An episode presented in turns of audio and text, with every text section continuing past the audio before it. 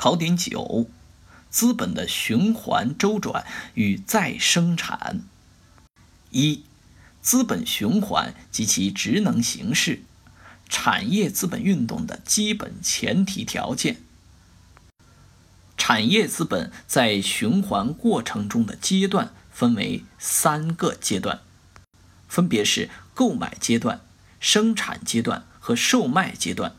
在这三个阶段，资本所采取的职能形式和发挥的职能均有不同。在购买阶段，资本是货币资本，为生产剩余价值准备条件。在生产阶段，它是生产资本，生产剩余价值；在售卖阶段，它是商品资本，是实现剩余价值的职能。产业资本运动的基本前提条件：一是三种职能形式必须在空间上同时并存，具有并存性。二是三种职能形式必须在时间上记起，具有记起性。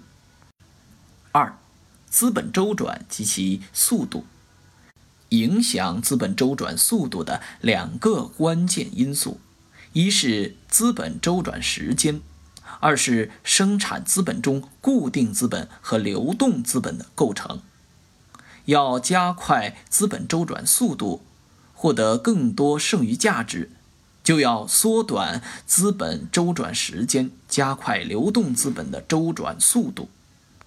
三、社会再生产的核心问题及实现条件。第一点，社会再生产的核心问题是社会总产品的实现问题，即社会总产品的价值补偿和实物补偿问题。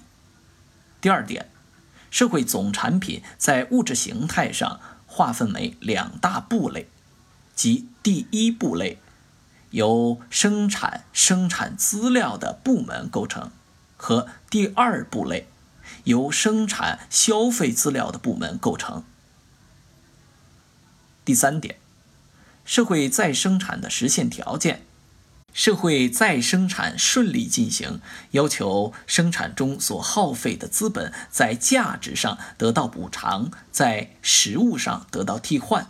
这在客观上就要求两大部类内部各个产业部门之间和两大部类之间保持一定的比例关系。第四点，经济危机实际上是以强制的方式解决社会再生产的实现问题的途径。以下是对资本划分的总结。首先，不变资本和可变资本之间的划分依据在于在剩余价值生产过程中的作用不同。划分的意义即揭示了剩余价值的真正来源，为确定资本家对雇佣劳动者的剥削程度提供了科学依据。另外，不变资本的组成部分是全部生产资料，而可变资本的组成部分是劳动力。